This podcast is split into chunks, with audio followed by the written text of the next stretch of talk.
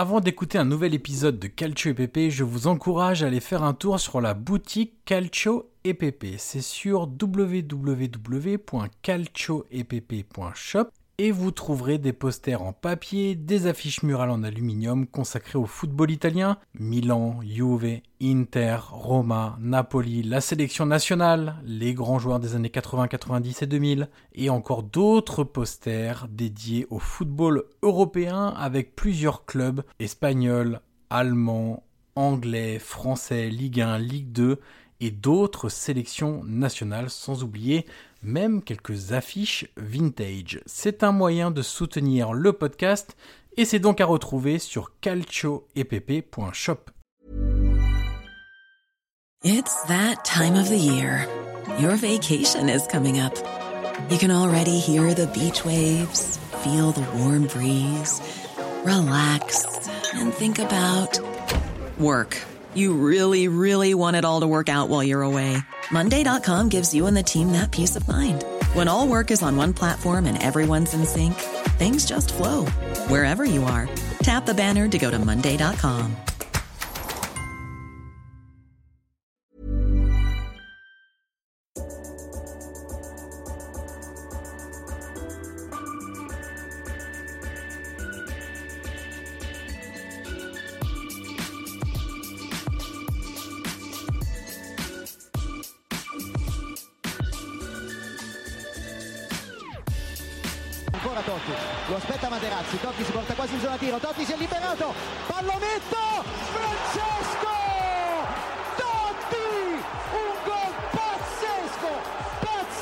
per il 2-0!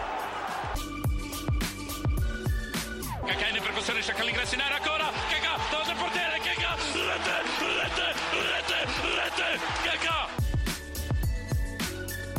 Pallone che arriva, Trezeguet! Davi! Trezeguet! Pirlo, ancora Pirlo di tecco! Tiro! Grosso!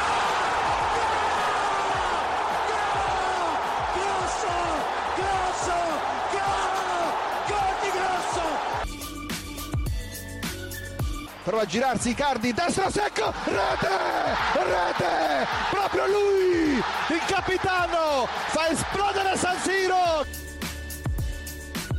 Avanti Cavani, avanti Matador, avanti Matador, sei tutti noi Matador, ci prova con il rete, si gonfia la rete, si gonfia la rete, si gonfia la rete, Matador. Bonjour à toutes et à tous et bienvenue sur le 15e épisode de la deuxième saison du podcast Calcio et Pépé. Vous en avez l'habitude, je suis toujours en compagnie de Guillaume Maillard Passini. Salut Guillaume. Bonjour Monsieur Crochet, bonjour à toutes les auditrices et à tous les fidèles auditeurs. Alors Guillaume, ça y est, c'est reparti. Oui. Le football est de retour sur les vertes pelouses italiennes et on a assisté en l'espace de 10 jours au dénouement de la Coupe d'Italie et à la reprise du championnat. Aujourd'hui, puisque les matchs filent, les matchs continuent, chaque soir il y a des matchs maintenant pour rattraper un petit peu le retard. On va donc parler des premiers matchs de reprise de Serie A, on va les appeler les matchs post... euh, post-arrêt, post-confinement Ouais, généralisé. post-Covid, même si hein, bon, la, pandémie est toujours là, il faut pas l'oublier, mais disons que c'est après l'interruption liée au, au Covid et voilà, le football italien de retour. Exactement. Et c'est donc, ça a recommencé samedi. Alors, je précise tout de suite, hein, on enregistre, il est mardi 16h30. Et donc, on revient sur les matchs de samedi, dimanche, lundi. Euh, ça a commencé samedi avec Torino-Parme. Alors, euh, je t'avoue que pour une reprise, moi, le, le calendrier m'a un peu étonné parce que bon, il y avait une vraie attente, tu vois, euh, au niveau italien, une vraie attente à l'international aussi, et de, de, de commencer tes jours de reprise par Torino-Parme et Vérone-Cagliari.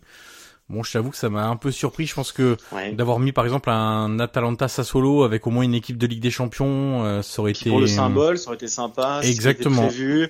Mais bon, visiblement, il y a eu quelques, quelques problèmes. Et, mais c'est vrai que pour le symbole, la ville de Bergame, Sassuolo qui avait la, la dernière équipe à jouer, euh, voilà, ça aurait été sympa. Bon, après, le, le calendrier ce qu'il est, mais c'est vrai que comme, comme toi, j'aurais aimé euh, un match un peu symbolique pour, pour redémarrer.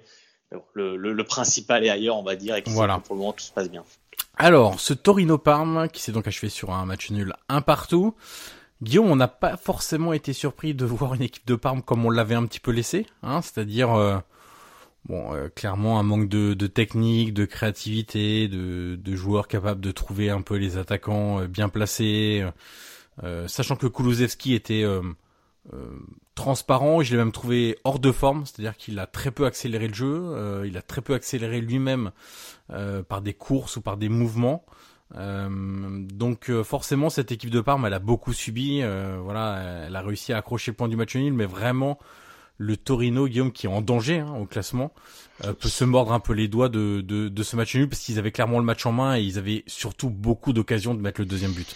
Disons qu'on a vu un match, un match de reprise avec euh, deux équipes qui à un moment aussi physiquement ont, commencé à baisser de, à baisser le pied et de rythme, mais c'est vrai que voilà Parme, euh, moi je sais que c'est pas ton équipe favorite, disons dans, dans le jeu. quand tu mènes un 0 que tu as le match à peu près en main, euh, c'est vrai que c'est dommage de, de, laisser filer les, trois points, surtout comme tu as dit que le Torino a des situations compliquées. Euh, et puis il faut pas oublier qu'ils ont changé d'entraîneur. Ouais. Mazzari est parti, Longo est arrivé. Euh, il y a eu ensuite peu après le, le confinement, donc euh, pour lui l'adaptation n'est pas simple non plus. Euh, il avait essayé le, le duo Bellotti-Zaza. Bon, ça, ça reste, ouais, c'est quand même très limité, que ce soit dans les déplacements. J'aime beaucoup Bellotti, mais c'est vrai qu'associé avec Zaza j'ai l'impression que ça colle pas forcément et que les deux sont pas complémentaires. Euh, Mazzari avait, essayé aussi à plusieurs reprises, euh, ça n'avait pas forcément marché. Euh, Zaza a une carrière aussi particulière. Donc voilà, c'est vrai que, le Torino peut, se manger les, doigts. Euh, Parme est venu euh, probablement pour, pour jouer le match nul ou, voilà arracher un point. Ils ont réussi. Après voilà, Parme est quand même malgré tout, Johan, euh, aux portes de l'Europe, on va dire. ils sont voilà, ils sont avec les LAS, avec Milan. Euh, donc pourquoi pas euh, voilà jouer le, coup jusqu'au bout mais c'est vrai que au niveau du jeu, au niveau du contenu de ce que produit euh, l'équipe de, de ça reste un peu compliqué. Ouais, je t'avoue que ce serait pas forcément une bonne nouvelle pour le jeu euh, de voir euh, euh Parme euh, en Coupe d'Europe la saison prochaine. moi, je suis voilà, c'est vraiment une question de, de jeu hein, et de feeling de, de, ce que je vois sur le terrain. Si je reprends un peu les expected goals aussi de cette rencontre, bon Guillaume, pas de surprise, hein, 2,89 pour le Torino, ça, ça témoigne bien de des nombreuses opportunités et des nombreuses occasions créées par le Torino dans ce match-là et puis Parme 0,22 quoi. Donc donc euh, avec 0,22 en expected goals, ils réussissent à, à, marquer un but qui a une valeur de 0,06, c'est-à-dire que en gros il y avait 6% de chance de la marquer cette action. Compliqué. Voilà, donc euh, effectivement on a eu euh, une équipe de Torino qui moi je trouve a fait un très bon match, qui doit être d'autant plus frustré par le résultat parce qu'ils sont déjà dans une situation compliquée et que quand ils passent à côté des, des rencontres, bon bah la défaite est logique, mais quand ils font un match vraiment de qualité, c'est un peu compliqué pour eux de, de s'en tirer avec un seul petit point. Je crois que d'ailleurs que le, le nouvel entraîneur a toujours pas gagné de, de match avec avec euh, avec le avec le Taureau. Du côté de, de Parme, ce qu'on peut dire quand même, c'est le le super Zeppé euh, qui fait vraiment un, un, très gros match. Il a un arrêt face à Zaza à bout portant. Il a le penalty de de, de Bellotti qui détourne. On l'a souvent, tu te rappelles, on l'a souvent noté dans les gardiens, dans les gardiens qu'on qu'on notait. Honnêtement, Zeppé, ça a Et puis là, il revient de il revient de blessure. Il a eu une lourde blessure. On sait que Parme avait fait venir Radou notamment euh, en backup aussi après son après le retour de Perrine au Genoa, bon, c'était un peu les chaises musicales des, des gardiens au mois de janvier. Mais à l'image du taureau, tu vois, t'as as Sirigu qui sauve souvent les meubles. Euh, c'est vrai que CP aussi parfois, euh, voilà, a, a, sauvé Parme de, voilà, de, de, prendre des buts. Après, voilà, c'est aussi le gardien, mais c'est vrai que CP euh, sur sa ligne dans les sorties, dans les sorties aériennes, moi j'ai toujours trouvé très bon. C'était un bon gardien et j'ai vraiment l'impression que là, à Parme, il a trouvé un peu une réalité, un confort qu'il avait peut-être pas trouvé avant. Il avait peut-être plus de pression pour lui. Et voilà, c'est vrai que c'est, l'un des bons gardiens. Il y en a beaucoup en Italie, mais c'est vrai que CP, c'est un des bons gardiens euh, en Serie cette saison. Et puis donc du coup, ce, ce gros problème de, de finition hein, quand même du côté du Torino, ils sont 15e hein, actuellement. Euh, ils ont que euh, 3 points d'avance sur sur Lecce, donc ils sont vraiment vraiment ric-rac. Alors ils ont un match en moins pour le moment, mais euh, dans ce problème de finition, on retrouve cette équipe avec seulement 29 buts marqués. Je suis en train de regarder en, en même temps, mais je crois que c'est la c'est la quatrième pire attaque de, de Serie A. Seul, euh, il y a la Spal qui fait moins bien avec 20 buts. Il doit y avoir l'Udinese avec 21. Brescia avec 23 et ensuite c'est le Torino avec 29, la Samp avec 29. Donc vraiment c'est c'est un vrai problème euh, et, et d'ailleurs Bellotti est un peu le, le, le marqueur, le témoin de ça. Euh, alors tu vois, c'est ce qui est ce qui est dommage pour Bellotti, c'est que effectivement sa suractivité, je pense, lui coûte vraiment, vraiment, vraiment beaucoup de d'énergie et donc de, de concentration et de cativer il y a au moment de, de marquer, au moment de conclure les actions, un peu de maladresse pour le coup, et ça c'est vraiment dommage. Mais j'ai trouvé un Bellotti excellent dans le jeu contre Parme. Alors il rate un penalty, donc effectivement on retient ça. Mais par contre dans le jeu, je l'ai trouvé très bon, des ballons par-dessus la défense. Quand il trouve Zaza qui se présente seul face au but, c'est un super ballon par-dessus la défense. Il a fait des centres très très bien exécutés. Je trouve que dans le jeu et dans l'utilisation du ballon, il a été très bon parce que au final dans ce dans ce duo, ce qu'il faut dire, euh, le duo que tu évoquais, Guillaume, ce qu'il faut dire, c'est que Zaza, en gros, c'est le neuf et que Bellotti lui tourne un peu autour. Euh, C'est-à-dire qu'il allait souvent se déporter à gauche, parfois à droite. C'est lui qui revient beaucoup aussi pour défendre. Euh, et donc cette suractivité, moi je trouve, euh, lui permet pas de conclure et d'avoir la fraîcheur nécessaire de de pousser les actions. Mais tu vois, je me dis dans une équipe un peu euh, euh, un peu mieux armée entre guillemets, comme l'a été le Torino par le passé, hein, parce que le Torino a eu aussi des, meilleures périodes. Eh, j'aimerais bien, voir ce Bellotti avec quelques courses euh, défensives de moins et quelques bons ballons en plus, tu vois. Mais c'est vrai que Bellotti, tu vois, pour le coup, si on prend sa saison un peu plus globalement, euh, il a eu des passages à vide euh, la saison précédente et même ça encore d'avant, il y a eu des blessures, ça a été compliqué pour lui. Mais c'est vrai que cette saison, honnêtement, on retrouve quand même des, des semblants et des traits de Bellotti qu'on a connus avant. Mais je j'ai l'impression que parfois, Zaza, il, je sais pas, il se marche un peu dessus, ils font les mêmes déplacements.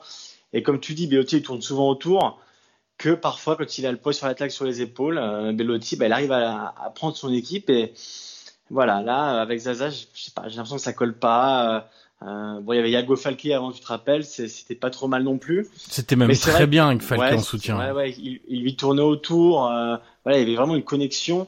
Là, avec Zaza, j'ai l'impression que les deux se trouvent pas forcément, ou alors dans les espaces réduits.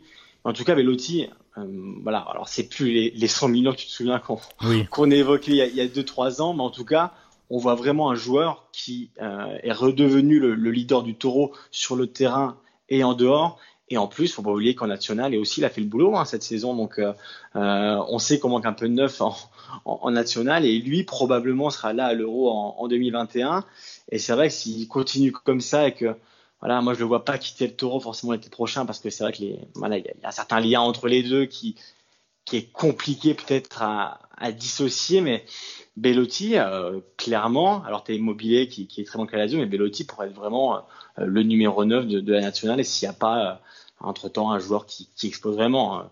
Donc, donc, donc voilà, mais Bellotti, en tout cas, cette saison, redevient le joueur qu'on a pu voir avant. 24 matchs, 9 buts pour une équipe qui est très très en difficulté lorsqu'elle doit faire le jeu et lorsqu'elle doit proposer du euh, être proactive, on va dire, à la recherche euh, du but. Euh, on passe ensuite à la deuxième rencontre de ce samedi soir. C'était l'Elas Verona contre Cagliari. Victoire du club de Vérone 2-1. alors honnêtement, la première mi-temps du Cagliari, t'as l'impression d'avoir le Cagliari, tu sais, de fin de saison qui est déjà maintenu et qui va jouer à l'extérieur un peu en pantoufle. C'était vraiment Ouais, c'était vraiment pas un beau spectacle. Ils ont perdu tous leurs duels. Euh, ils avaient zéro agressivité. Tous les contres étaient pour euh, pour les Las. Euh, vraiment, c'est pas une équipe qui ressemblait euh, bah, au Cagliari du, début de saison, mais au final, le Cagliari du début de saison qui était même quatrième à un moment donné, euh, Guillaume, il est un peu lointain maintenant. Hein. Cagliari, ils ont, ils sont onzième maintenant avec 32 points seulement, enfin seulement entre guillemets. C'est hein. la chute libre. Hein. Voilà, ils ont plus que 7 points d'avance sur Lecce aussi. Hein, donc c'est, incroyable. Te rappelles, ils avaient commencé à avec avec euh, Rolando Maran, alors maintenant qui, qui est plus là, qui était remplacé par Zenga. Alors ça, ça reste aussi un mystère du, du foot italien. Euh, voilà, Zenga qui est quand même pas euh, ce qu'il a prouvé pour le moment sur des bancs. Euh, bon, moi ça m'a assez surpris. voilà, mais euh, alors Maran avait fait un très bon boulot en début de saison. Après, il a commencé à parler le film même du vestiaire. Il avait des choix un peu un peu compliqués, un peu douteux. Et c'est vrai que Cagliari aujourd'hui, euh, voilà, c'est vraiment en chute libre. Euh, T'aurais pu penser que, que l'interruption leur ferait peut-être du bien pour, bon, peut-être pas pour récupérer parce que évidemment c'était un confinement donc euh, donc c'était compliqué de s'entretenir, mais au moins mentalement pour euh, voilà pour pour se reposer et, et, recharger un peu les batteries. Mais quand tu vois le match de samedi soir, mis à part la réaction après le, rouge de Boroni et le, but de, de Simeone, dans le jeu, dans le contenu, euh, c'est vrai que c'est compliqué. C'est pas du tout le Cagliari qu'on a pu connaître euh, au début de saison. Alors, souvent, avec toi, Ivan, on parle de surperformer, sous-performer. Euh, voilà, en ce moment, il sous-performe. En début de saison, probablement qu'il surperformait. Même beaucoup, hein, il surperformait beaucoup même. je pense, que, je pense quand même qu'il y a quand même une, tu sais, comment dire, une, a via 10 mètres entre les deux, quoi. Un juste milieu, ouais. Exactement. Je pense qu'on peut, on peut avoir quand même mieux que ça, euh, surtout quand tu vois euh, le milieu de terrain qu'ils ont, toi qui l'affectionne tant. Euh, enfin, et voilà, Cagliari est quand même une belle, équipe sur le papier.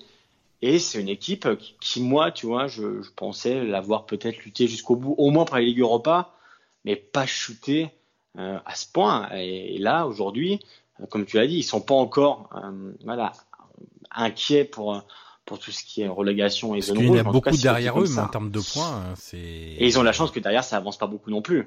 Parce qu'entre les deux équipes de Gênes, le Taureau, on en parlait, qui, qui n'avance pas, Lecce qui, qui a du mal aussi, Brescia, bon, qui est plus loin. Mais c'est vrai que, comme souvent en Italie, tu te souviens l'année dernière, on a eu le même cas qu'à Fiorentina, euh, qui avait eu, qui avait risqué gros, qui s'était sauvé la dernière journée. Cagliari, bon, ils vont pas jouer avec le feu, mais mais c'est vrai que c'est une déception au vu de ce qu'on avait pu voir euh, en début de saison et des joueurs de, qui, que tu peux voir dans l'effectif. Tu parlais de la Viola, on y reviendra tout à l'heure, hein, mais ils risquent toujours gros d'ailleurs. Hein, cette saison, c'est vraiment la deuxième saison galère d'affilée. Du côté de, de l'Elas, que j'ai bien aimé, euh, c'est l'activité, l'agressivité. Tu sentais une équipe qui était quand même sans doute un peu plus près physiquement. C'est un peu la même euh, physionomie que, au final que Torino Parme. Hein. Je trouve que Torino Parme, il y avait une vraie différence physique entre les deux clubs et euh, même chose hein, le match du soir entre Vérone et, Cagliari j'ai trouvé qu'il y avait une vraie différence de de niveau et, vraiment tous les contres tous les ballons étaient du, du même côté celui de Vérone jusqu'à la fameuse expulsion de Borini qui est un peu un peu étrange, je trouve. Hein, euh, son, enfin, le moment où il touche le, le mollet de euh, de Rogue hein, de mémoire, euh, c'est vraiment dans la continuité de son geste pour dégager le ballon et au final c'est Rogue qui est un peu en retard dans le contact et et en plus tu vois Brini qui qui fait tout pour enlever son pied dès qu'il sent qu'il y a le, le contact donc bon j'ai trouvé ça très très sévère après c'est c'est un peu euh, entre deux. Hein, c'est voilà, ça peut être jaune et rouge. Euh, donc après, après ce moment-là, Véron a eu un peu plus de mal et un peu plus concédé de de situations, pas des grosses occasions non plus. Euh, ce qu'il faut quand même dire du côté de Cagliari, après je reviens à Véron, c'est que quand tu tentes, euh, quand t'as une charnière à trois avec Kumbula, Ramani et Ampereur, je sais pas comment dire d'ailleurs en italien, c'est ça hein, Guillaume, le empereur, un truc comme ça, non, c'est ça? Oui, Moi, j'aurais tendance à dire empereur en français, mais mais euh, voilà, qui quand t'as ces trois mecs très agiles dans le jeu aérien, très très costaud, très grand, qui verrouillent l'axe, euh, balancer des centres pour le pauvre Simonet, c'est pas forcément une une excellente idée. Je veux dire, quand ta seule ta seule euh, euh, manière d'aborder ta construction offensive, c'est de balancer des centres pendant 60 euh, minutes jusqu'à l'expulsion de, de Borini euh, avec trois mecs qui verrouillent l'axe comme, comme ça. Bon, un peu étrange. Bref, pour... surtout que là, c'est une équipe quand même dans l'ensemble assez physique, hein, le terrain. Même Faraoni, par exemple. Voilà, exactement. C'est une équipe qui a de la qualité, un ballon au pied, mais c'est avant tout aussi une équipe, une équipe rugueuse, une équipe physique. Et encore là, tu vois, ça m'a assez surpris parce que on sait que l'Elas aussi joue beaucoup, tu sais, sur la pays public, euh, qui est toujours très chaud. Et c'est vrai que même là, tu vois, ils ont réussi. Alors évidemment, c'est pas la même intensité parce que c'était la reprise et parce que c'était à huis clos et, c'est toujours compliqué à huis clos de trouver une intensité folle. Mais c'est vrai que l'Elas, euh, sans l'appui de leur public, tu aurais pu dire bon, ça va peut-être être un peu compliqué. Après, il faudra voir aussi sur la continuité. Euh, voilà, là, ils vont, ils vont jouer le Napoli. Euh, voilà, il faudra voir ce que ça va donner. Mais en tout cas, euh, voilà, il reste euh, dans les zones hautes du classement. Il joue toujours avec Milan, avec la Roma, ils sont pas loin. Et c'est vrai que, voilà, moi je, m'étais dit voilà, sans le public, on va voir ce que donne là. C'est pour le coup, ils ont assuré. Euh, c'est aussi dû aussi à la pauvreté de Cagliari en face. Donc, il faudra voir aussi sur le, long terme. Alors, on a beaucoup parlé de Kumbula et Ramani hein, cette saison, euh, Guillaume. Le troisième larron dont on a beaucoup parlé, c'est Amrabat, Sofiane Amrabat. Et là, je trouve qu'il a fait encore un match euh, exceptionnel et d'une qualité physique et technique euh, vraiment très très impressionnante après trois mois d'arrêt.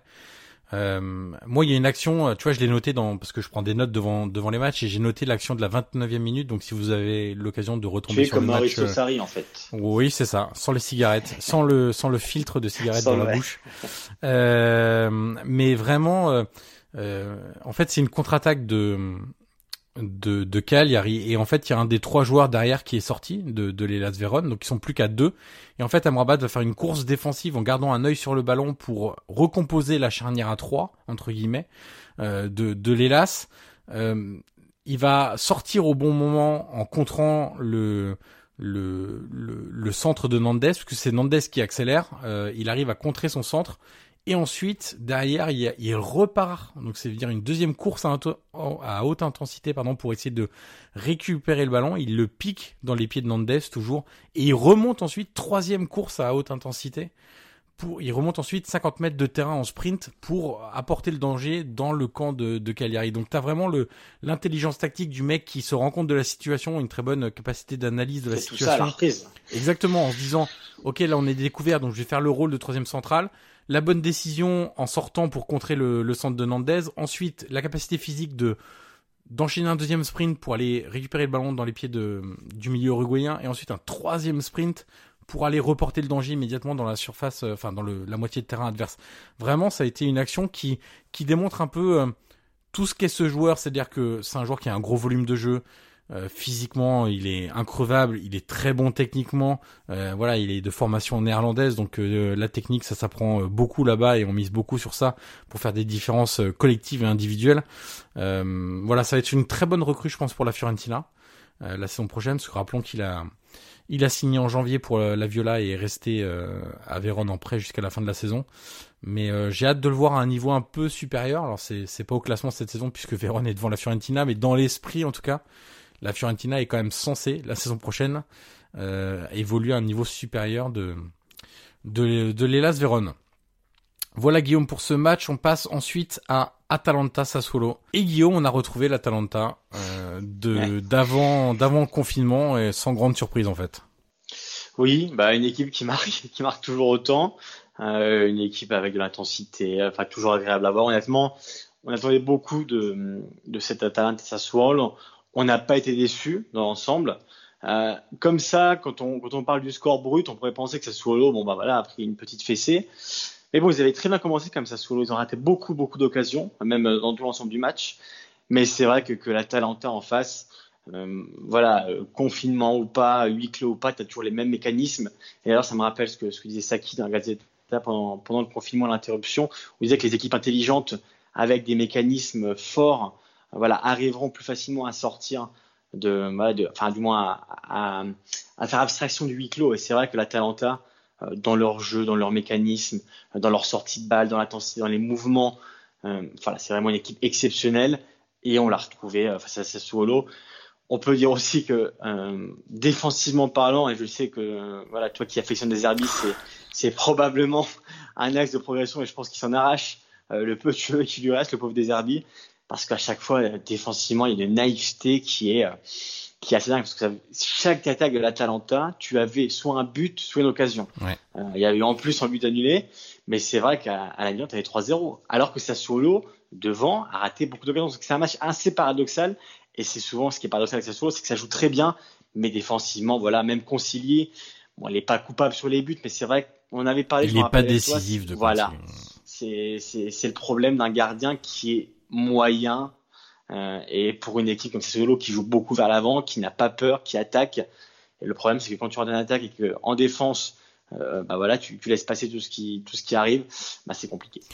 Et tu sais quelle est la différence sur ce match euh, entre l'Atalanta et Sassuolo, c'est que l'Atalanta a mis ses occasions et que Sassuolo ne les a pas mis parce que quand on regarde encore ces fameuses expected goals. On est à 3,17 pour l'Atalanta et 2,51 pour Sassuolo. Donc la différence, elle est pas énorme au final.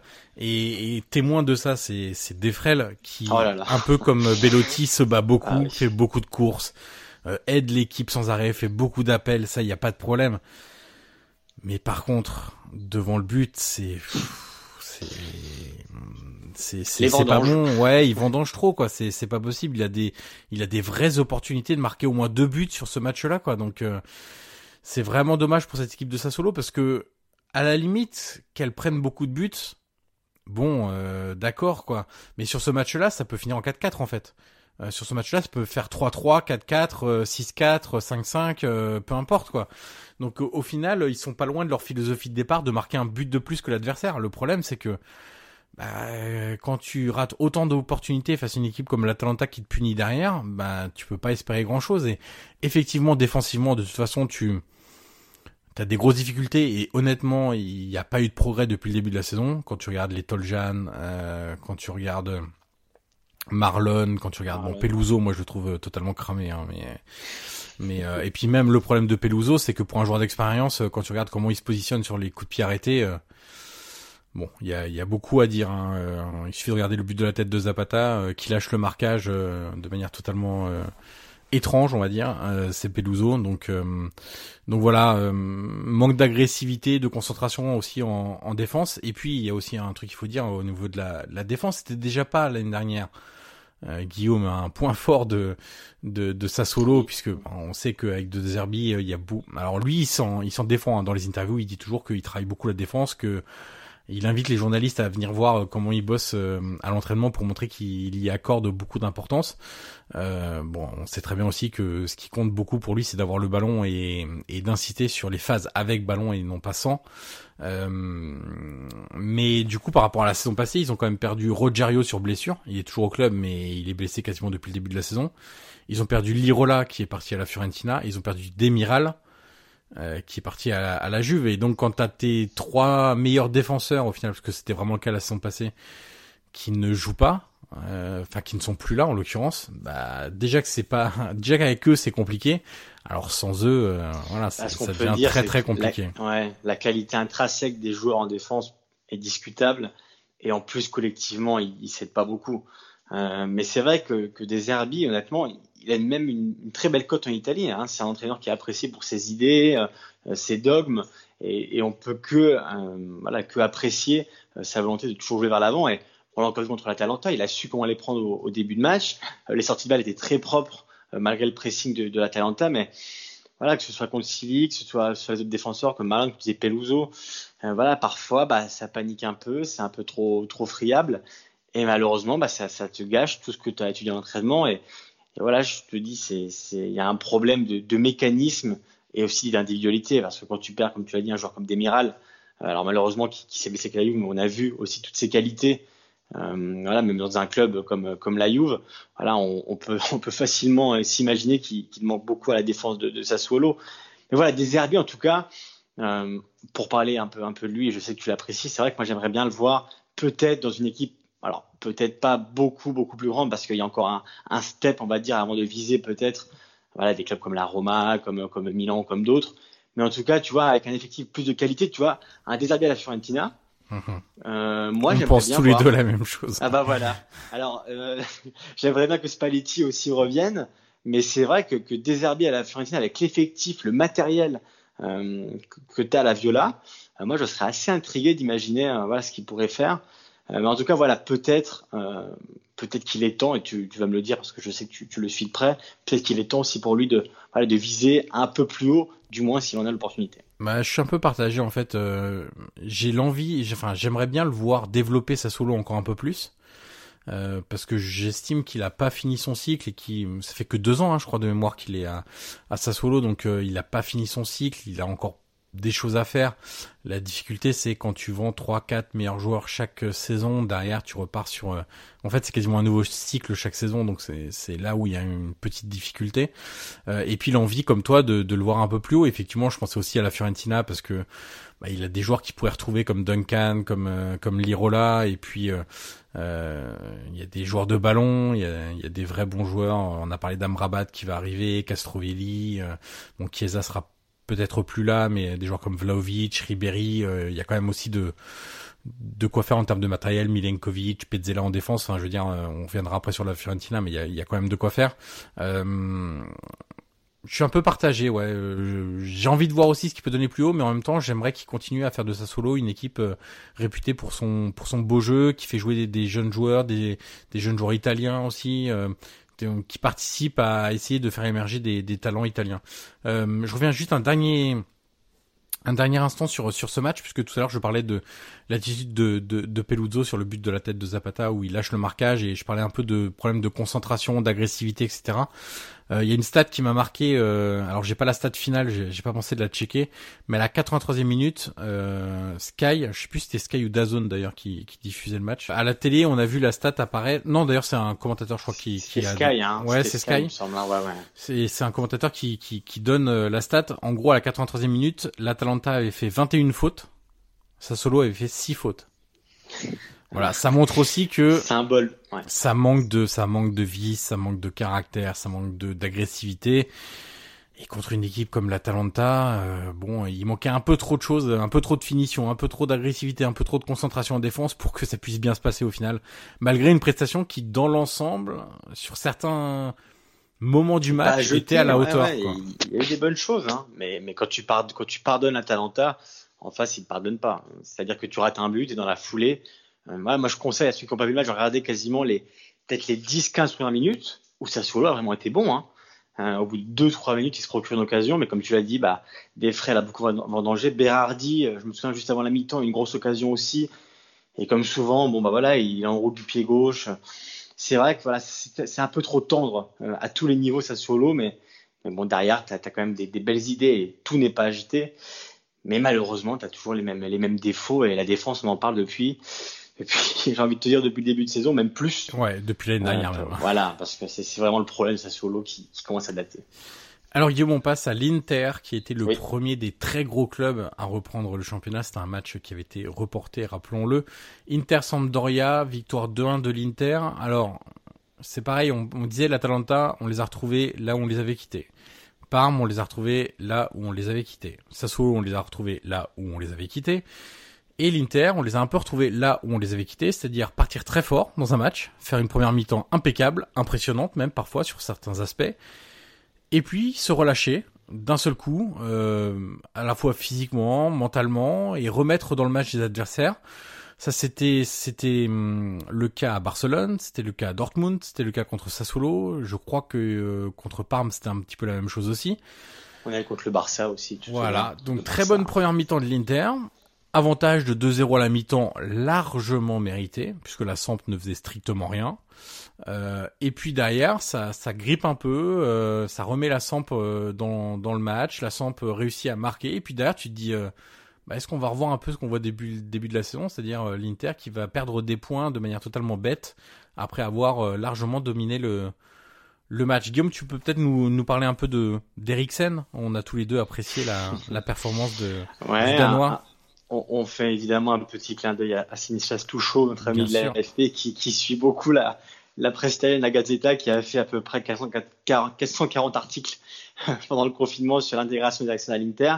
Mais en tout cas, euh, plus sérieusement, on a remarqué, on peut voir euh, déjà contre le Napoli en, en Coupe d'Italie, même si l'Inter avait été éliminé, mais même là contre la Sampdoria, honnêtement, euh, Eriksen dans cette position de, de, numéro 10, un peu d'électron libre, il apporte quelque chose en plus techniquement. voilà, c'est vraiment un joueur qui est au-dessus du lot. Ça, on le savait, mais on l'avait pas encore vu et on se posait quelques questions.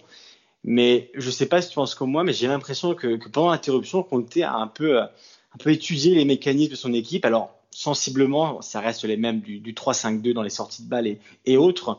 Mais en tout cas, dans l'intégration d'Eriksen, il a vraiment trouvé une place pour lui. Euh, derrière le duo Lukaku-Lautaro qui marche toujours autant, c'est les deux buteurs contre, contre la Samp. Mais c'est vrai qu'Eriksen était, a quasiment tout fait contre Sampdoria, il était dans toutes les positions. Euh, voilà, il me fait penser un peu, alors, à, sa juste valeur, à, à un peu à Milan, dans la position, on en parlera tout à l'heure, qui, est dans le 4-2-3-1 de, de Pioli, d'électrons libres. Et c'est vrai que la Sampdoria n'a jamais réussi à le suivre, n'a jamais réussi à le marquer.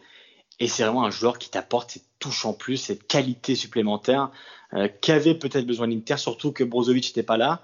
Donc Eriksen est aussi beaucoup redescendu. Voilà, il fait un peu ce qu'il veut sur le terrain. Mais en tout cas, euh, voilà, on commence à entrevoir le joueur euh, aperçu à Tottenham et ça pourrait être vraiment aussi bah, le l'atout en plus euh, de l'Inter pour cette saison parce que depuis son arrivée, honnêtement, euh, moi j'ai pas souvenir de grandes prestations d'Eriksen à part cette, ce coup franc par exemple dans le derby qui avait été assez assez dingue, qui avait tapé la barre. Mais sinon voilà, c'était quand même assez mitigé. Là, contre la Samp, on a vraiment vu l'Eriksen au niveau, euh, qui a envie de s'imposer et compter euh, qui a été assez froid aussi dans ses déclarations. On se rappelle avant le confinement, il ne sait pas trop où le mettre. On avait l'impression qu'il n'avait pas forcément validé le transfert. Et aujourd'hui, voilà, Eriksen est dans les mécanismes, il s'intègre parfaitement à l'Inter. Et voilà, je pense que ça pourrait être vraiment quelque chose voilà, qui pourrait aider l'Inter. Alors peut-être pas jouer le titre, hein, parce que la Juve, bon, bah voilà, continue aussi son, son ordre de marche en championnat, pas ailleurs, mais en championnat au moins. Mais en tout cas, voilà, c'est vraiment un, un joueur euh, euh, qui a réussi à intégrer Conte dans, dans ses mécanismes. C'était très important euh, au vu de, voilà, même s'il est en fin de contrat, l'Inter a fait un gros effort pour l'attirer en janvier. Donc c'était important aussi de l'intégrer dans le, dans le fameux 3-5-2, on peut dire même 3-4-1-2 pardon aujourd'hui. Et c'est important de voir Eriksen euh, à ce niveau-là. Son intégration, elle a peut-être pris du temps aussi parce que oui. ce, ce, le fait de l'insérer dans cette équipe-là, ça a chamboulé pas mal de choses. Et on l'a vu lors de ce match euh, contre la Samp, Barella joue beaucoup plus bas du coup, parce qu'au final, dans, dans le 3-5-2 euh, avant Eriksen entre guillemets, celui qui avait le plus de prédisposition à aller de l'avant, de, de, de, consignes pour faire jouer, euh, pour aller toucher Lukaku et, et, et Lautaro, c'était Barella, c'était pas Sensi, c'était pas Brozovic, c'était pas Gagliardini ou Vecino, peu importe les, les différentes formules, c'était Barella. Et là, lors de ce match-là, Barella était à, associé à Gagliardini puisque Brozovic euh, était absent et, et Sensi malheureusement encore rechuté. Et donc il avait un rôle un peu plus de facilitateur de jeu, c'est-à-dire euh, je prends la balle, je la donne, j'oriente un petit peu le, le jeu, beaucoup moins de, pénétration, etc. Et quand euh, Eriksen a disputé ses premiers matchs, on avait un peu le sentiment que Barella et Eriksen se marchaient un peu sur les pieds, que que Barella allait beaucoup dans la zone de d'Eriksen et donc du coup Eriksen savait pas trop quoi faire. Euh, l'impression que ouais, il était un petit peu perdu et qu'on avait du mal à le toucher. Là, on a l'impression que comme tu l'as dit, il a peut-être étudié un peu les mécanismes et et, et, mieux réorienter un peu les, les directives de chacun, euh, mieux aligner euh, ce que chacun doit faire euh, selon les circonstances, perte de euh, sans ballon, avec ballon, etc. Si le ballon est sur les côtés, si le ballon est dans l'axe, euh, s'il y en a un qui pénètre, s'il y en a un qui redescend, etc. Euh, donc voilà, ça a sans doute pris un peu de temps parce que en fait, ça a modifié beaucoup de choses. C'était pas juste intégrer un joueur comme ça dans un 3-5-2, puisque le poste d'Eriksen entre guillemets n'existait pas dans ce 3-5-2. Et donc tu pouvais pas mettre Eriksen en 6, tu peux pas mettre Eriksen en comme comme euh, je sais pas comme Sensi etc. Il joue forcément plus haut et donc ça nécessitait forcément beaucoup plus de temps et là on commence à voir certaines choses euh, qui qui font que Eriksen peut être aussi une vraie plus-value pour la fin de saison de euh, des Nerazzurri. Et d'ailleurs j'enchaîne rapidement Guillaume sur un deuxième truc que j'ai observé que je ne voyais pas avant ou en tout cas pas autant ou alors ça m'a totalement échappé et là ça m'a sauté aux yeux parce que Peut-être que le championnat redémarrant, j'avais oublié certaines choses. Euh, mais je commence. Alors, je, pars du principe que ça n'était pas avant et c'est pas une erreur de ma part, mais je commence à voir des schémas de l'Atalanta euh, chez Conte en ce qui concerne les stoppers. Euh, plusieurs fois, j'ai noté euh, et Bastoni avancer balle au pied jusque dans les 35 mètres adverses euh, être plus haut que le, que le 6, donc euh, Gagliardini, être parfois plus haut que Kandreva ou Ashley Young, c'est-à-dire les pistons. C'est un truc que fait beaucoup Gasparini, Gasperini pardon, avec Toloy et Jim City, qui sont dans ce rôle-là d'avancer ballon pied, d'apporter le surnombre, de créer des décalages. Euh, et l'Inter ne le faisait pas avant. Euh, moi, je trouve qu'en tout cas, il le faisait pas avant. Moi, j'ai des souvenirs de la ligne de 3 qui en gros, donc euh, c'était clairement Skriniar, Bastoni et De qui devaient trouver des lignes de passe et toucher rapidement les milieux, donc Brozovic, parce qu'il joue un peu devant la défense, il redescend, ou Barella un petit peu plus haut, ou un attaquant qui décroche, ou un pisson qui, qui se propose dans le half space ou, ou un peu en profondeur. Et ensuite, il restait en position de défense à 3, c'est-à-dire qu'il restait confortable sur la défense à 3. Là, je trouve qu'il y a une plus grande prise de risque, une plus grande participation au jeu, une plus grande implication dans les mécanismes de construction du jeu.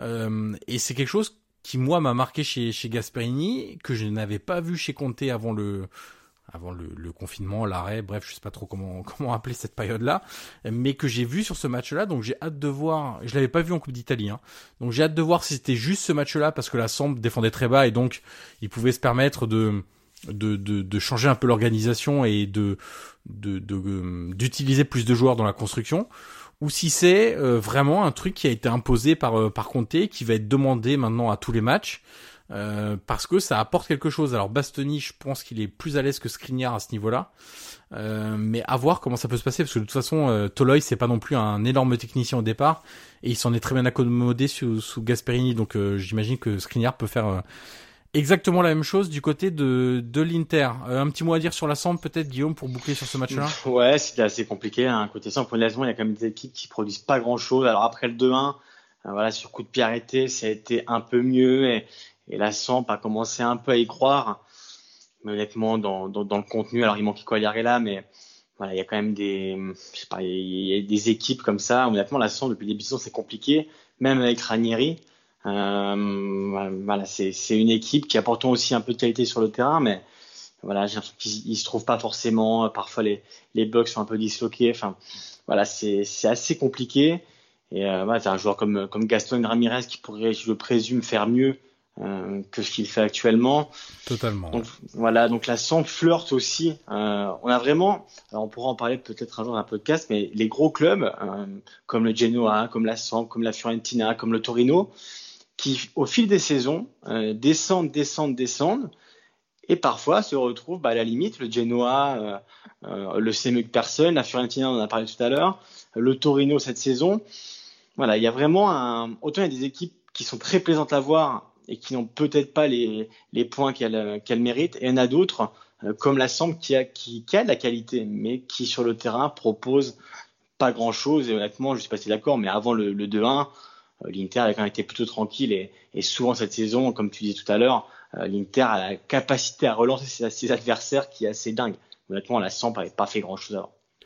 Tout à fait d'accord euh, avec toi. Euh, à voir ce que donnera la, la, fin de saison de la Samp, mais pour la Samp, le Genoa, le Torino, on peut être un peu inquiet, même l'Udinese, hein, euh, pareil, l'Udinese, et on peut être aussi un peu inquiet euh, au vu des prestations avant l'arrêt et puis euh, bah pour la sample après arrêt. Euh, on passe du coup, euh, alors Guillaume, moi je te fais un rapide topo sur Fiorentina Brescia puisque en fait j'ai vu que la dernière demi-heure puisque je, je travaillais avant sur d'autres podcasts que j'enregistrais euh, et puis j'ai revu après le, le, résumé global de la partie mais je vais pas trop m'étaler puisque sinon ce serait une analyse un peu biaisée. Ce que j'ai noté quand même c'est que encore une fois, cette équipe de la Fiorentina, ça vendange, mais ça vendange, c'est pas du tout concret. Chiesa, Castrovilli, c'est une catastrophe. Euh, Castrovilli c'était bien mieux en début de saison en termes de, de, finition. Là, depuis quelques semaines, alors semaines avant le confinement, ça, piochait un peu. Lui aussi victime, je pense, de son hyperactivité au milieu de terrain et ensuite derrière, ça, ça commence un peu à tirer la langue.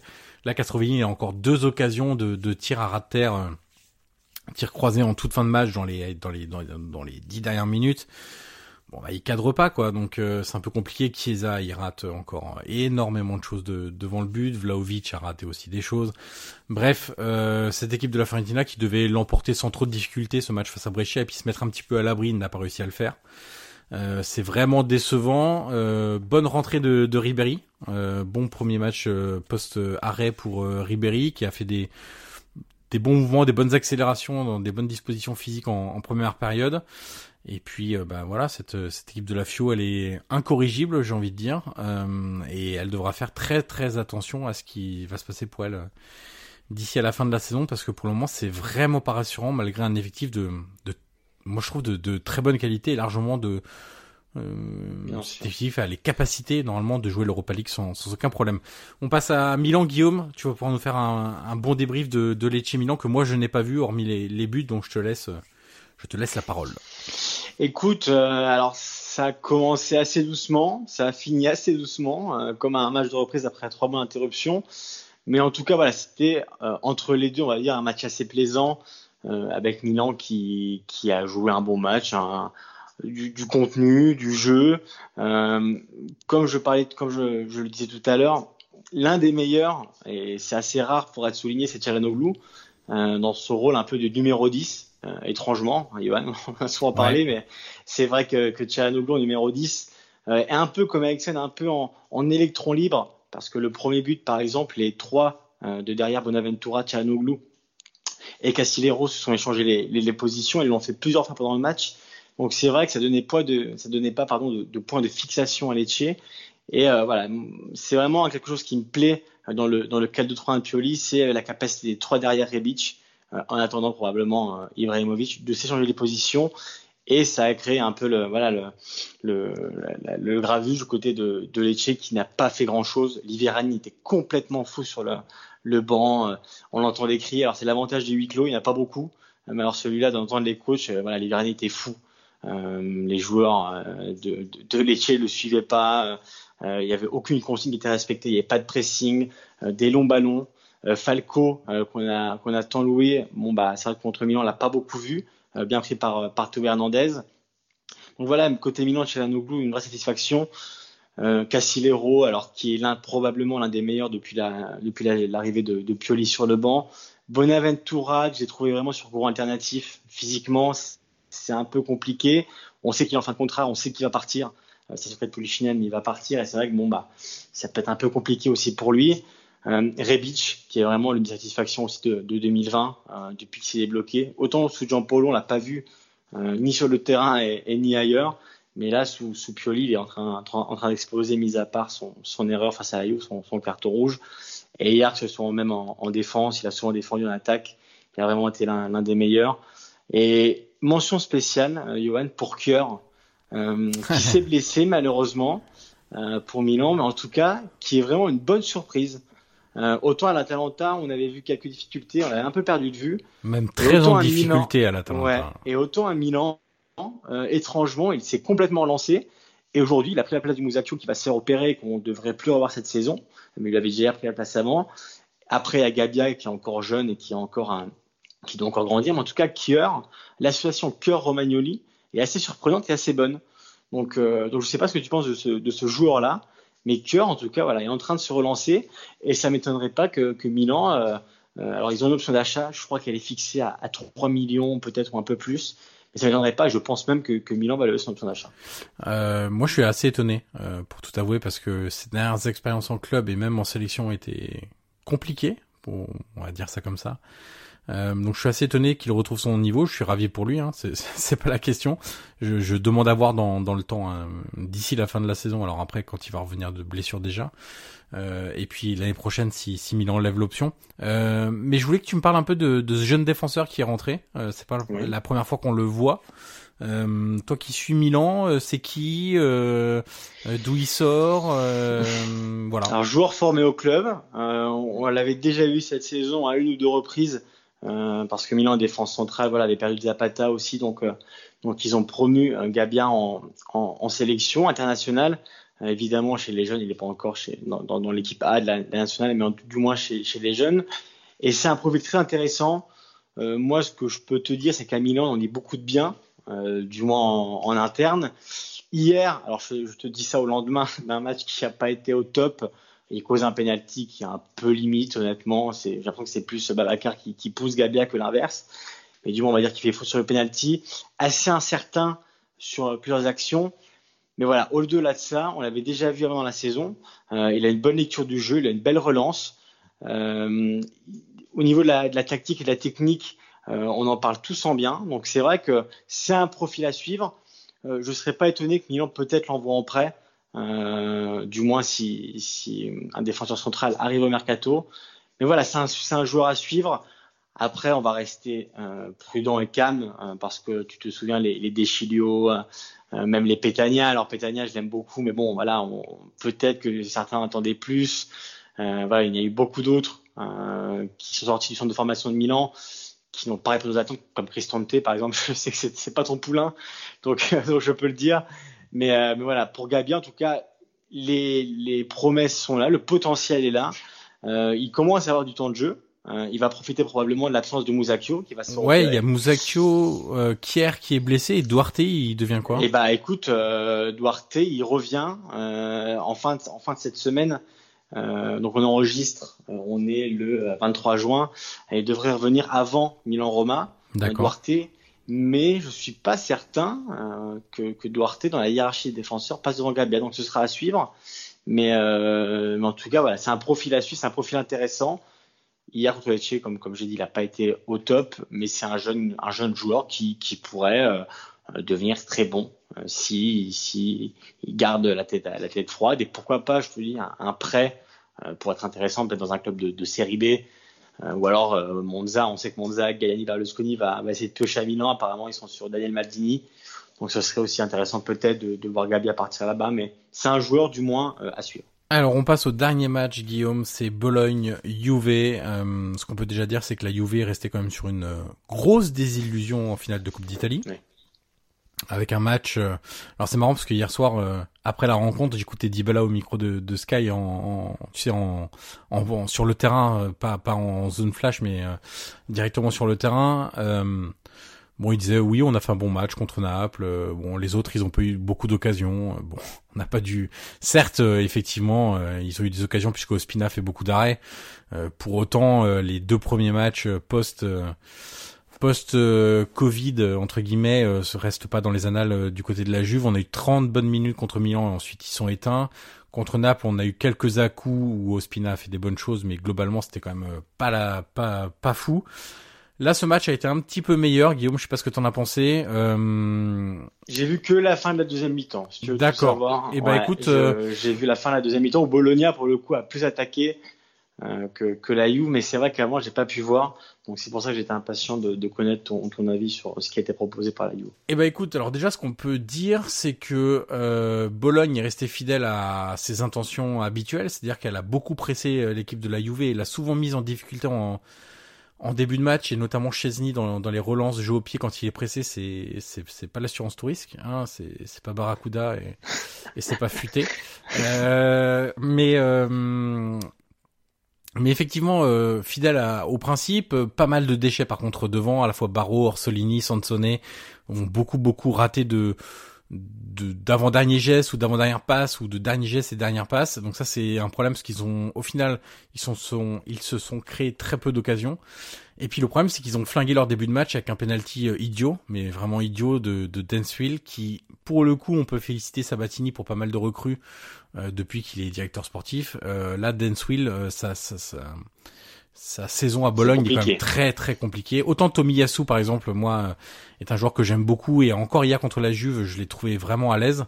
Euh, autant Densville, euh, c'est très très compliqué. donc voilà, il fait une faute totalement idiote sur Matthijs de Ligt sur un sur un coup de pied arrêté, il offre un penalty qui permet à Cristiano Ronaldo de d'ouvrir le score.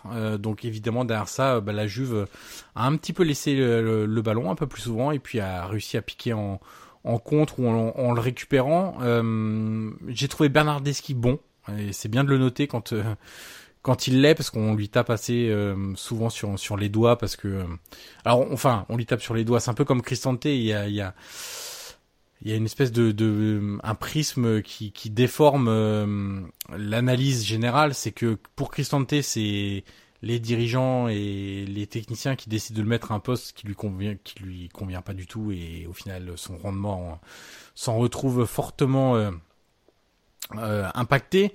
Et puis pour euh, Bernardeschi, c'est globalement la presse italienne qui ont fait un chouchou et un futur espoir euh, encore à 26 ans. Euh, donc ça, c'est les deux prismes qui font qu'on tape un peu sur les doigts de ces deux joueurs-là, euh, alors qu'on n'a rien contre eux. Hein. Mais, mais effectivement, Bernardeschi, bon, les, les, les, prestations références dans une saison, il y en a pas beaucoup. Et, là, pour le coup, dans, un faux rôle d'ailier droit, parce que à la fois Ronaldo, à la fois Dybala, à la fois Bernardeschi étaient très proches et étaient très dans l'axe du coup, attiré beaucoup dans, l'axe, euh, ont été plutôt bons, ce qui fait qu'ils ont combiné pas mal entre eux.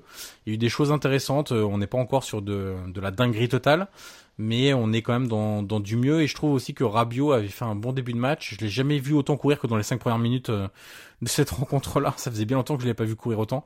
Mais euh, il y a eu de très bonnes choses aussi de, de, de Rabiot en début de match. J'ai regardé les notes, il a eu dans la Gazeta 5,5.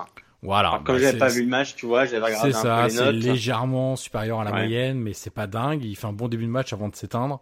Euh, mais honnêtement, Pjanic et Bentancourt ont pas fait des, des rencontres. Je sais pas si t'as les notes sous les yeux, mais moi, ils m'ont pas non plus euh, sauté aux yeux non, tous les deux. Euh... Évidemment, le meilleur c'était Dybala. Il me semble de, ouais, de, alors de ça, mémoire. ça, tu vois, je, je, suis un peu surpris parce que pour moi, vraiment, les meilleurs, c'est Delirte et Bonucci dans l'axe qui pour les deux ont fait une très très bonne rencontre. Bernardeschi aussi, moi je trouve je l'aurais mis euh, devant Dybala. Alors Dybala marque un but extraordinaire, donc sans doute que ça augmente un petit peu sa note. Mais euh, mais voilà, oui, le milieu pour moi reste encore euh, largement en dessous de, de ce qu'il doit faire dans, dans surtout dans une équipe comme la Juve et de entraîné par Sarri. Euh, et puis un petit mot comme sur Delirte parce que bon, il a eu un début de saison compliqué, il était bien revenu et là je trouve qu'il est vraiment sur un rythme intéressant. Euh, tranchant dans ses interventions, il est bien physiquement, ça y est, il communique mieux avec ses avec ses partenaires, il prend des initiatives ballon au pied, il remonte parfois le, ballon euh, il gagne 10, 15, 20 mètres ballon au pied. donc on retrouve un peu le delirte de de l'Ajax et c'est une bonne nouvelle pour la Juve parce qu'elle en aura bien besoin dans ses objectifs de fin de saison qui, rappelons-le, s'ils ne sont pas atteints, et d'ailleurs même s'ils sont atteints, honnêtement, même si la Juve est championne, je suis assez pessimiste sur l'avenir de Sarri euh, à la tête de de la Juve parce qu'on voit trop de choses qui ne vont pas. Je sais pas si t'es d'accord avec moi, mais il y a vraiment un trop gros écart de style, de, de de tout quoi, de de de, de promesses non tenues, de après, on lit aussi évidemment des, des frictions avec les, les, joueurs stars. Bon, ça, c'est difficile. Disons que c'était un mariage compliqué et euh, qu'on n'avait pas forcément vu venir au vu de, des dogmes de Sarri, euh, de ce qu'il prône et, et, de ce qu'il dégage aussi. Et c'est vrai qu'au bout de, voilà, on va être quasiment à la, à la fin de la saison. On devrait déjà l'être. On va attendre quand même, même si, même si Ayoub gagne le Scudetto, honnêtement, moi, je sais pas toi, mais je retiens 5 6 matchs peut-être de la Juve. Euh, très bon saison. Pas sûr, ouais, bon. Euh, il y a eu les deux peut-être contre l'Inter. Exactement, c'est les deux meilleurs sans doute. Ouais, il y, en a eu, il y en a eu un peu d'autres, mais c'est vrai que j'ai l'impression toujours que ça se joue sur un fil et que, enfin voilà, on a, on a vraiment pas la, la Juve qu'on a connue avant. Alors évidemment, les, les pro Allegri s'en, frottent les mains, mais c'est vrai que, que le mariage Sarri-Juve, hum, moi je suis un peu comme ça, je suis pas optimiste hein, pour l'avenir. Je sais pas s'il partira en fin de la saison, mais ça m'étonnerait quand même. Mais ou du moins le voir au moins une saison de plus, voir si les mécanismes euh, marchent mieux. Bonucci a dit qu'on verrait la vraie Juve de série l'année prochaine, peut-être. Mais c'est vrai qu'il nous avait promis euh, euh, du jeu, même même en pleine saison. On avait dit que tu te rappelles, je crois que c'était après un match Ligue des Champions, il avait dit que lui, bah, c'était après Lyon, que lui prenait les, le, le, une de touche comme un entraînement, sauf qu'en match, bah, les, joueurs le faisaient pas. Et là, il on avait déjà compris qu'il y avait quand même une scission entre ce que demandait Sarri et, l'avis du vestiaire. Euh, là, on a vu que pour le rôle du numéro 9, il a été demandé, alors ce qui est normal aussi, à Douglas Costa, Dybala et Ronaldo, à savoir ce que les trois préféraient. Et euh, on a rarement vu aussi une Juve qui gagne. Alors hier, elle a gagné, enfin hier, on, enregistre le lendemain de, la, de, de Bologne-Juve, elle a gagné par deux buts d'écart, mais souvent cette saison, euh, à l'image de celle d'Allegri, elle a gagné par un but d'écart, et souvent, évidemment, par Ronaldo. Et c'est vrai que c'est un peu l'arbre qui cache la forêt, et il faut aussi dire que l'effectif, peut-être au fil des saisons, a été amoindri au niveau de la qualité, au niveau des top players. Euh, si on prend l'effectif de la Juve, il y a 4-5 ans, euh, sur le papier, je suis pas certain qu'il soit beaucoup moins bon que, que celui de cette saison. Même au contraire, euh, tu peux avoir des, des, des, des objectifs financiers comme l'échange Cancelo de Danilo, mais si on parle de Danilo de minutes, sportivement parlant, euh, on avait des gros doutes au début, on avait des gros doutes pendant, et je pense qu'on aura des gros doutes à la fin. Enfin, c'est pas possible à ce niveau-là de rentrer, de prendre deux jaunes euh, en, en l'espace de, de allez, 20 minutes, 25 minutes, et du coup, euh, dans le couloir euh, dans lequel tu occupes, où c'est déjà la pénurie, bah, tu, tu, vas probablement faire reculer Matuidi d'un cran. Voilà, à ce niveau-là, c'est, c'est pas Dayouve. Exactement. c'est, pas, pas une mentalité et c'est pas un joueur d'Ayouve.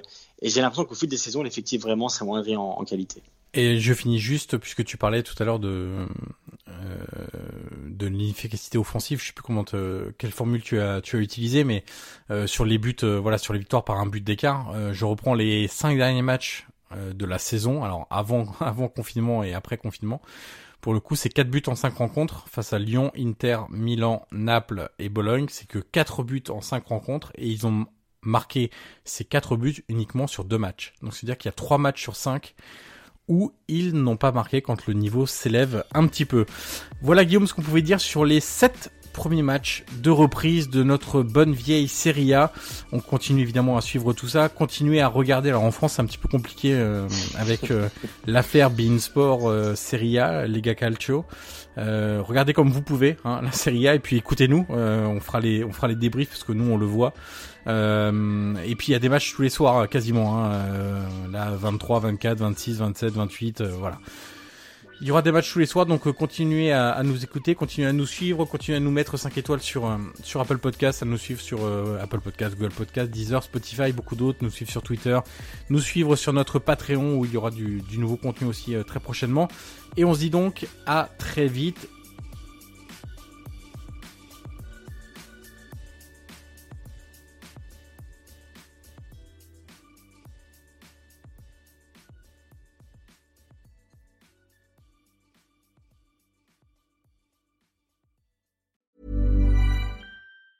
Mom deserves the best, and there's no better place to shop for Mother's Day than Whole Foods Market. They're your destination for unbeatable savings, from premium gifts to show-stopping flowers and irresistible desserts. Start by saving 33% with Prime on all body care and candles. Then get a 15-stem bunch of tulips for just $9.99 each with Prime. Round out Mom's menu with festive rosé, irresistible berry chantilly cake, and more special treats. Come celebrate Mother's Day at Whole Foods Market.